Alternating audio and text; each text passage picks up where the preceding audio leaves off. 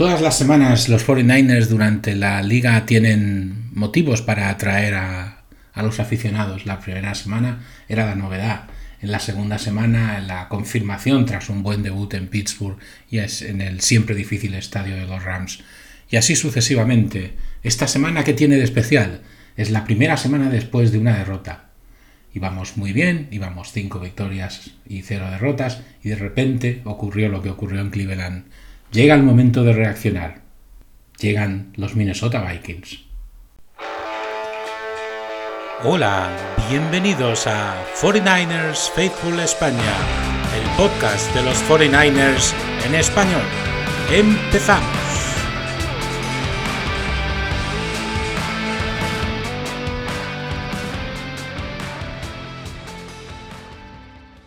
Bienvenidos a un nuevo episodio de 49ers Faithful Spain, el podcast de los 49ers en español. Empezamos con la previa del partido de la semana 7, el partido que enfrenta a nuestro equipo favorito, a los San Francisco 49ers, con Minnesota Vikings, un partido que se jugará el lunes por la noche, un partido de prime time por lo tanto, y un partido que nos va a dejar, pues eso, ver a todos los demás jugar y, nosotros vamos a ir los últimos. Una semana curiosa, una semana en la que me parece que hay seis buys en la NFL, seis equipos descansando, así que van a haber relativamente pocos partidos, menos que de lo habitual.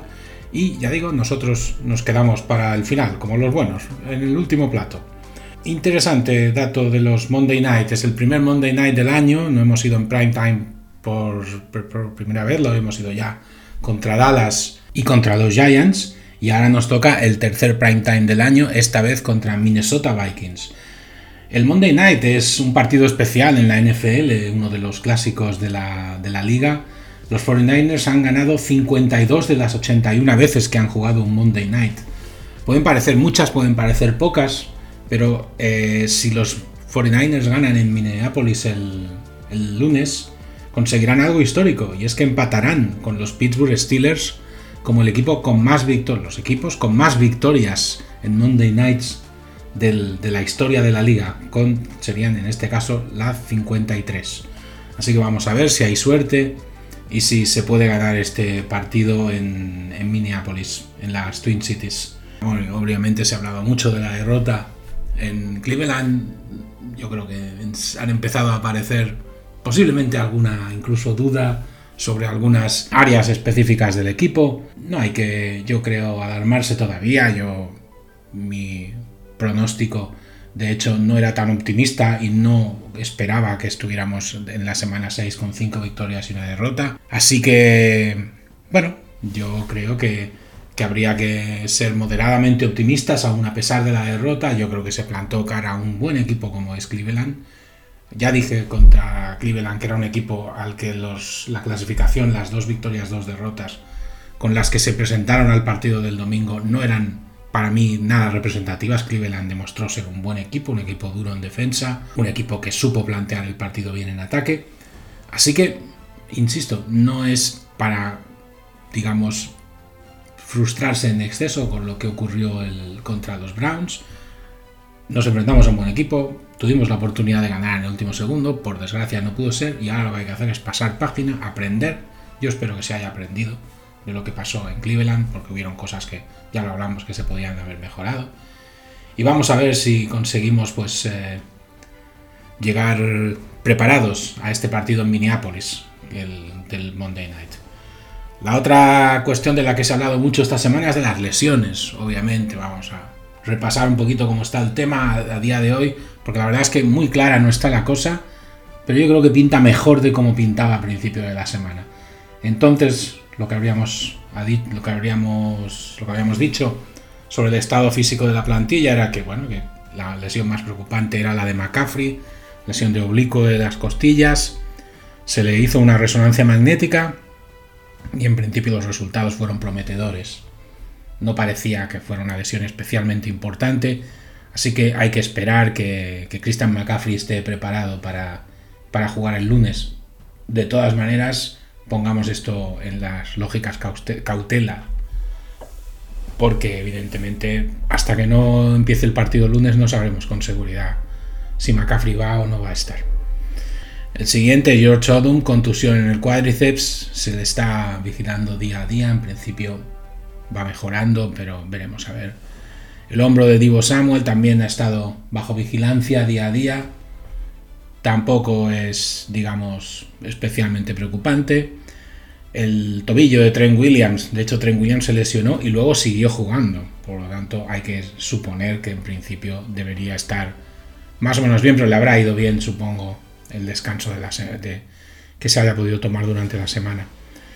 Dre Greenlow con el tema de isquios que tenía, esperamos que se le pueda recuperar para los entrenamientos y eso está así así, no está claro todavía el estatus de Greenlow, aunque ya aparecerá eh, con el estado con el estatus ligeramente mejorado en el stat, en el injury report como ahora comentaré.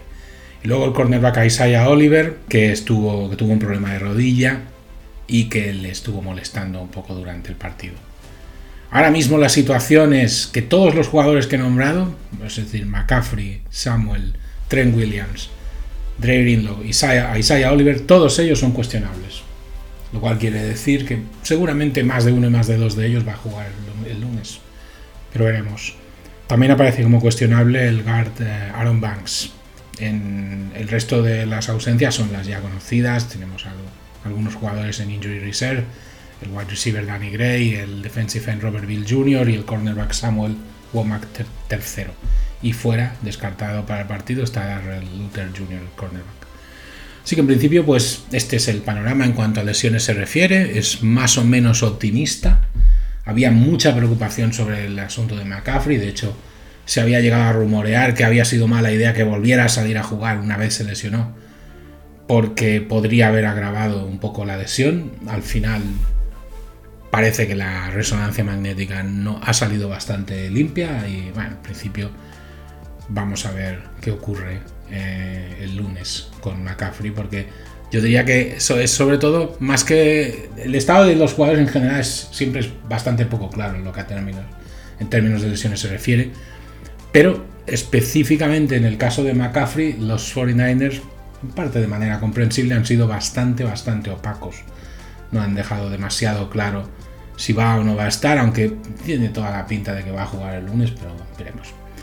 El partido, como he dicho antes, es un Monday Night Football, aunque no es relevante porque se juega en un estadio cubierto. Como curiosidad diré que se espera una temperatura de entre 10 y 18 grados en Minneapolis el lunes, 10 de mínima, 18 de máxima, en un día eh, que estará parcialmente nublado, es decir, un tiempo más o menos agradable para lo que podría ser Minneapolis en octubre. El partido se juega en uno de los estadios para mí más bonitos de la liga, un estadio de reciente construcción, el US Bank Stadium, que es la casa de los Vikings desde 2016, un estadio muy bonito con un techo que le da un techo translúcido que le da una iluminación, eh, sobre todo en los partidos que se juegan de día espectacular. Este obviamente va a ser de noche y no se va a notar tanto, pero es uno de los estadios más bonitos de la liga para mí. Este estadio, como curiosidad, ha sido ya sede de una Super Bowl en febrero de 2018, de los Sex Games de la ESPN en el verano de 2017 y de la final de la NCAA de baloncesto masculino en 2019. Sí que es un estadio que ha convertido desde su construcción a Minneapolis y al área de las Twin Cities en una en un polo de atracción para grandes eventos deportivos.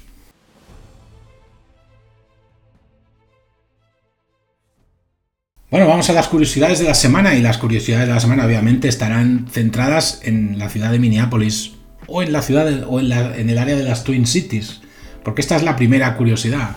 Al área de Minneapolis, he dicho área, no a la ciudad de Minneapolis, sino al área de Minneapolis se le conoce como el área de las Twin Cities, porque en realidad hay dos ciudades juntas. Una es Minneapolis y la otra es St. Paul. Es un área en la que están los ríos Mississippi, Minnesota y St. Croix. Hay mucha actividad industrial. Minneapolis de las dos ciudades es la ciudad más grande, la más poblada, y St. Paul es la capital del estado de Minnesota. A Minneapolis se le conoce como la City of Lakes, la ciudad de los lagos, y Mill City. De hecho, el estado en sí es un estado conocido por la gran cantidad de lagos que hay en Minnesota al principio hubo rivalidad entre las dos ciudades. De hecho, como suele ocurrir con los vecinos cercanos, no se llevaban especialmente bien. Pero bueno, con el tiempo y desde, se empezaron a llevar mejor y desde el año 61, 1961, el término Twin Cities es de uso común. Hay empresas conocidas de esta zona como Best Buy, Target y el United Health Group.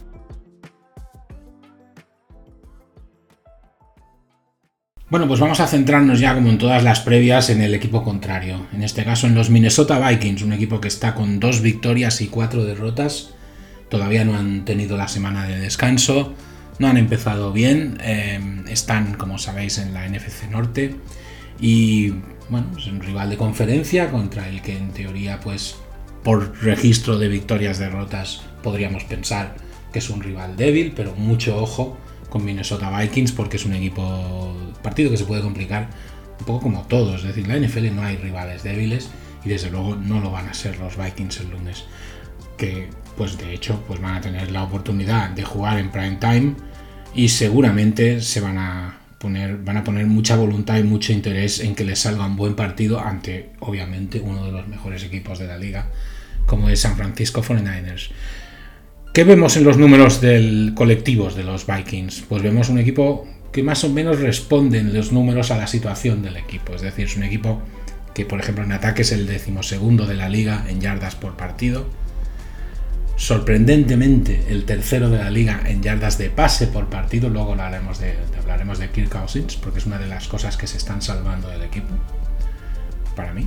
Eh, pero, claro, eh, un equipo con un claro desequilibrio en ataque el número 30 de la liga en yardas de carrera por partido y el 18 de la liga en puntos por partido. ¿Qué quiere decir? La semana pasada decía de los Cleveland Browns que eran un equipo desequilibrado en ataque y muy orientado a la carrera.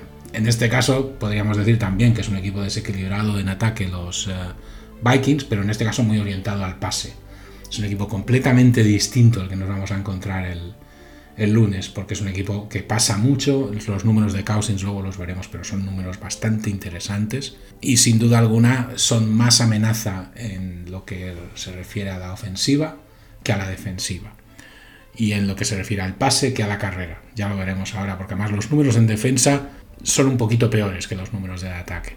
En defensa, son los decimoquintos de la liga en yardas permitidas por partido, decimoséptimos en pase, decimoctavos en carrera y, 21, y vigésimo primeros en puntos encajados por partido. Como vemos, los números mm, le colocan, digamos, los números de defensa le colocan en el tercio inferior de la competición. Es decir, es un equipo que ataque más, ataca más que defiende.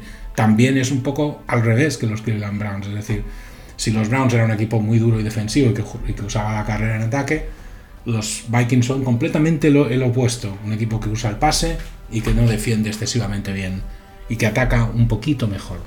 ¿Quiere decir eso que es un rival más débil que Cleveland Browns porque defienden menos y se basan en el pase y podrían estar expuestos a muchas pérdidas de balón? Por cierto, el diferencial de turnovers es el tercero peor de la liga. El de los Minnesota Vikings, que de hecho es el equipo que lleva más pérdidas de toda la competición, llevan los que más. Lo que pasa que con, los, con las recuperaciones que han tenido ah, se han conseguido colocar terceros de la liga, terceros peores, en lo que al diferencial de, balones recuperados, balones perdidos.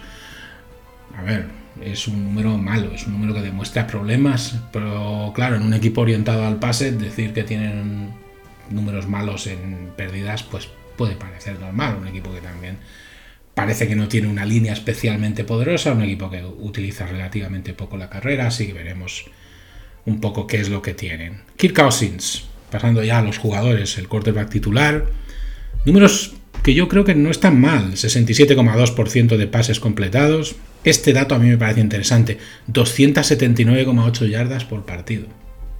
Me parece un número altísimo. No es el mejor de la liga, pero está entre los buenos. 14 touchdowns, no, está nada mal. 4 intercepciones, tampoco está mal, hay que tener en cuenta que es un equipo que ha perdido ya 4 partidos de 6. 4 intercepciones, no, podría ser peor. Ha recibido 15 sacks, recordad lo que os hablaba de la línea, yo creo que el número de sacks es importante, y tienen un rating medio de 100.6. un rating ya por encima de 100 después de 6 partidos, un equipo que ha perdido 4 de 6 partidos, no está mal no está mal. Kirk Cousins es un buen jugador, es un jugador que, como sabéis, en el pasado a veces ha sonado como posible futurible de los 49ers. No es un mal jugador, yo creo que se va a cargar el equipo a la espalda, obviamente, por luego veremos por sobre todo por qué la ausencia bueno, se puede decir ya, por la ausencia de Justin Jefferson del wide receiver, que es quizá el mejor jugador de los Vikings, que no va a estar en el partido. Pero bueno, pero Kirk Cousins, que por experiencia, por liderato, por muchas razones, va a intentar, pues eso, llevar el equipo adelante. Y vamos a ver qué consiguen los Vikings el lunes en lo que al juego de su quarterback estrella se refiere. Entre los eh, jugadores importantes en su ofensiva está Justin Jefferson, el que decimos está lesionado, está en injury reserve, no va a estar el lunes. Es una ausencia obviamente clave, importantísima. Yo creo que pierde bastante Minnesota sin, sin Justin Jefferson. Y vamos a ver qué ocurre, pues, porque no tenerle en el partido es un problema importante para, para los Minnesota Vikings. Otro destino habitual de los pases de Cousins es el tight end TJ Hawkinson, que es un buen jugador. Seguramente va ganando algo de relevancia ante la ausencia de Jefferson. No es un wide receiver, es un tight end, pero es un jugador que puede recibir pases y que es un, buen jugador. Tienen en su mejor running back en Alexander Mattison, un jugador que ha conseguido 320 yardas de carrera, 3,9 por intento, no son números malos. Y tienen también a un running back que nos es familiar, porque es ex jugador de los Rams y nos hemos enfrentado a él varias veces en los últimos tiempos, que es K-Makers, que pidió el traspaso. No se sabe si pidió el traspaso o los Rams se cansaron de él, o, un poco 50% de cada. Pero el caso es que K-Makers, como se esperaba, fue traspasado. De hecho, si recordáis, K-Makers se ausentó en el partido de la semana 2 contra nuestros 49ers y fue traspasado poco después. Su importancia dentro de los eh, Vikings va creciendo. Yo creo que se va se va amoldando a los nuevos esquemas y va teniendo cada vez una mayor contribución. Además es un jugador familiarizado obviamente con nuestro equipo y seguramente va, su conocimiento le va a ser útil a los Vikings para preparar el partido. Tienen un, tackle, Christian Darriso, que es muy joven, 24 años, y está siendo pues, uno de los destacados en ataque. no es una línea especialmente fuerte la que tiene Minnesota, pero bueno, pero es un jugador interesante y con buen futuro. En defensa tienen a un muy buen jugador, el linebacker Daniel Hunter, muy bueno, un jugador que tiene un buen pass rush, ha estado en tres Pro Bowls, es un jugador muy muy físico, con un físico que impone y que puede ayudar mucho. Es un equipo que ha perdido a jugadores interesantes en defensa en, la última temporada, Patrick Peterson, Darius Smith y Dalvin Tomlinson. También Eric Kendricks. En ese sentido son ausencias notables que seguramente tienen su influencia en que los números defensivos del equipo no sean especialmente elevados. Pero tradicionalmente Minnesota es un equipo muy de ataque, un equipo que busca mucho el pase. Así que bueno, que la personalidad del equipo yo creo que se mantiene intacta, pero sí es verdad que estas bajas en defensa les perjudican. Otro defensor de buen nivel que tiene Minnesota es eh, Harrison Smith, que quitando a Hunter posiblemente es el mejor defensor que tienen.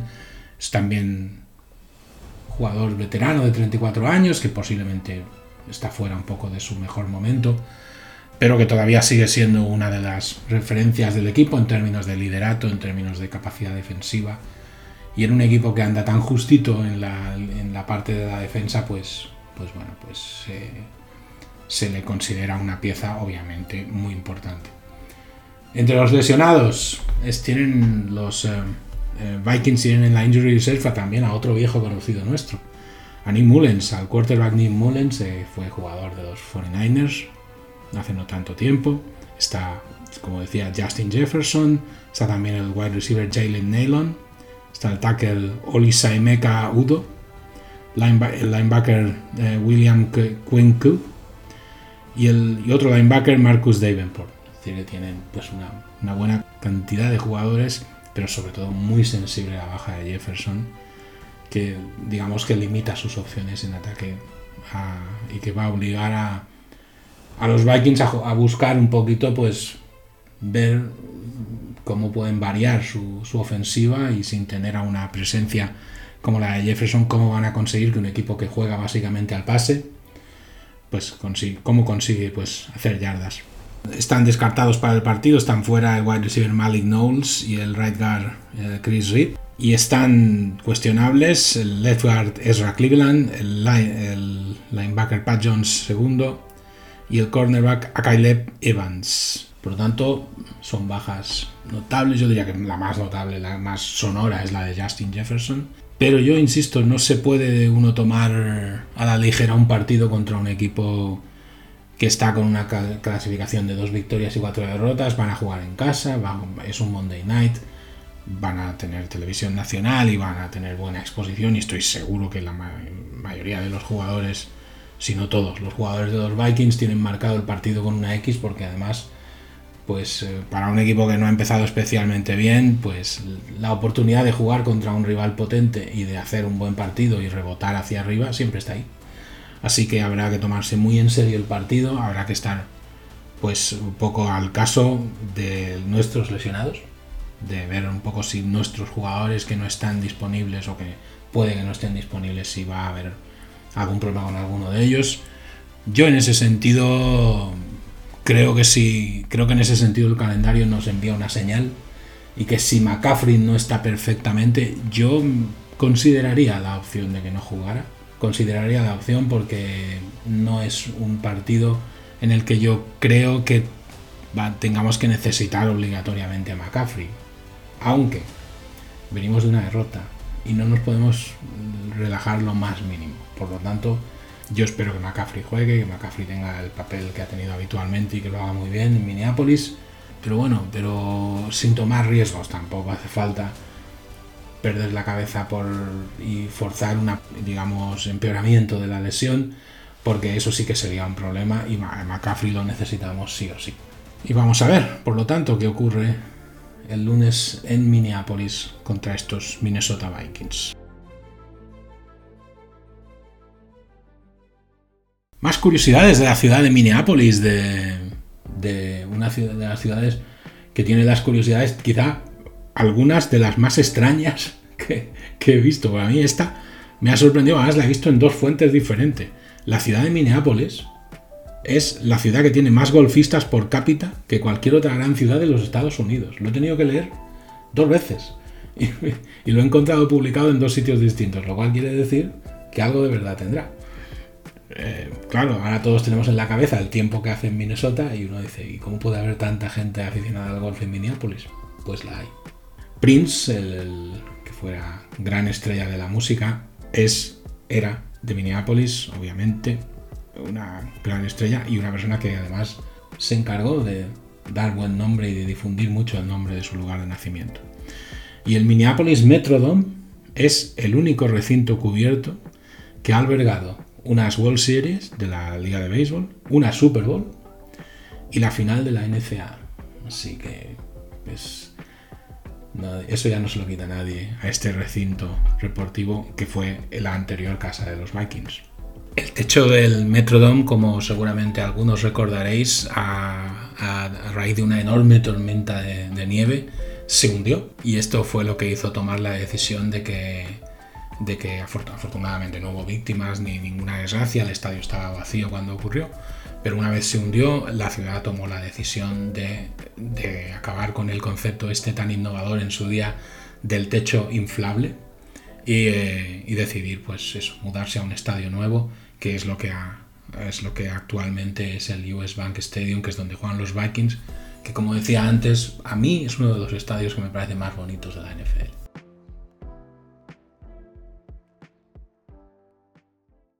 Suscríbete a nuestro podcast. Busca 49ers Faithful Spain en las principales plataformas de podcast: Spotify, Apple Podcasts, Amazon Music, iBox, Castbox.fm, Google Podcast. Los enlaces a todas estas plataformas disponibles en nuestra página web 49ersfaithfulspain.transistor.fm. Estamos también en X, antes conocido como Twitter e Instagram. 49ers Faithful ES en los dos casos.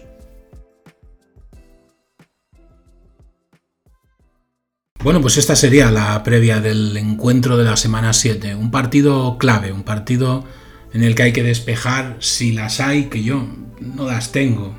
O sea, yo he explicado todo lo que se ha hablado durante la semana, eh, sobre todo en el post partido de, Cleveland, pues que fue un post más largo de lo habitual, hablé pues que se han empezado a salir dudas con la defensa, dudas con Brock Purdy, dudas con este, dudas con el otro. Em, eh, es normal, totalmente normal que después de perder por primera vez tras empezar la temporada también, empiecen de repente a salir las dudas. Yo eso no lo veo nada extraño y, era hasta de esperar que ocurriera. Pero lo que hay que hacer ahora es lo que he dicho mil veces, es hemos perdido un partido, bien, nadie esperaba que ganáramos los 17. Ahora lo que hay que hacer es lo que pasó el domingo contra los Cleveland Browns nos dio una gran cantidad de puntos de mejora, creo yo. Yo vi posibles mejoras Faltó precisión en ataque, creo, en líneas generales. No me centro solamente en Purdy, yo creo que en líneas generales faltó un poco de precisión en ataque. Eh, faltó también, en mi opinión, algo de contundencia defensiva en el último cuarto. Estuvo muy bien conseguir una intercepción, pero nos hicieron dos drives, no uno, dos drives. Los eh, Browns que acabaron en field goal ambos. Sí, es verdad, uno de los dos con un poquito de lío con la jugada de la penalización, pero el drive estaba funcionando. Y, eh, y, no estábamos consiguiendo frenar a un equipo que sí, que es verdad, que estaba jugando con el reloj, que estaba jugando a arriesgar muy poco y que en cierta manera estaba un poco jugando con la impaciencia que tienes cuando sabes que ya estás en el campo contrario, que estás, sí, estás 17-16 abajo, pero sabes que tienes posición de field goal y sabes que el reloj en el fondo, aunque estás perdiendo, juega a favor tuyo. Entonces, eh, eso es algo que nos tiene que hacer reflexionar. Olvidemos el asunto de la falta, o sea, no le demos más vueltas. Ellos estaban moviendo el balón, con o sin la falta. Así que lo que hay que hacer es reflexionar y ver por qué si hubo en, en el mismo partido la capacidad de frenar bastante más en seco a los atacantes de Cleveland, por qué esa capacidad se fue perdiendo a medida que avanzó el partido. Y no le quitemos mérito a los Browns. Evidentemente los Browns tienen un gran mérito. Jugaron con sus armas, supieron sorprender incluso en momentos específicos del partido. Y, ahora no empecemos a decir que se perdió el partido únicamente por errores propios, porque eso tampoco es verdad. Es decir, se perdió el partido porque los Browns fueron mejores. Pero ahora lo que hay que hacer es, eh, digamos, eh, reaccionar. Es decir, es para mí el momento perfecto para reaccionar, un partido con máxima audiencia, ante un rival que en teoría no nos va a complicar tanto las cosas, en muchos sentidos como nos lo podía hacer Cleveland, pero que en la práctica es un rival de la NFL con un nivel perfectamente capaz como para ganarnos el partido y para meternos en otro lío grande, porque si ha habido dudas con un 5-1, si ahora perdemos una segunda vez contra un equipo como Minnesota Vikings, no me quiero ni imaginar lo que se puede empezar a decir. Así que vamos a empezar a pensar en positivo, vamos a olvidarnos ya un poquito de lo malo, de las malas sensaciones de, Cleveland. Vamos a ver si en Minnesota se consigue pues una buena victoria y, a ver si, si nos vamos poniendo una vez más en la, en la senda del triunfo, que es lo que estaba que es como había empezado la temporada y a donde yo creo que podemos volver tranquilamente. siguiente partido será contra Cincinnati, será la vuelta a casa, después vendrá el bye, creo que es un bye que va a venir muy bien al equipo para cargar un poquito las pilas y va a ser un partido además muy complicado el partido en casa contra Cincinnati Bengals, que es un equipo que empezó no muy bien, pero que ha empezado a ponerse ha vuelto a, ha empezado a ponerse al nivel al que se supone que tiene que estar un equipo como los Bengals vengan son un verdadero equipazo y desde luego y no hay que cometer el error de estar ya pensando en los Bengals. Es decir, olvidémonos un poco de los Bengals, primero hay que jugar en Minnesota, en Minneapolis y ya digo, si se perdiera el partido en Minneapolis, no me quiero ni imaginar la semana que nos espera la semana que viene. Así que mejor vamos a sentirnos una vez más, como he dicho muchas veces, cómodos y confortables con lo que tenemos, tenemos un equipazo y podemos hacer un gran partido en Minneapolis y llevarnos la sexta victoria del año.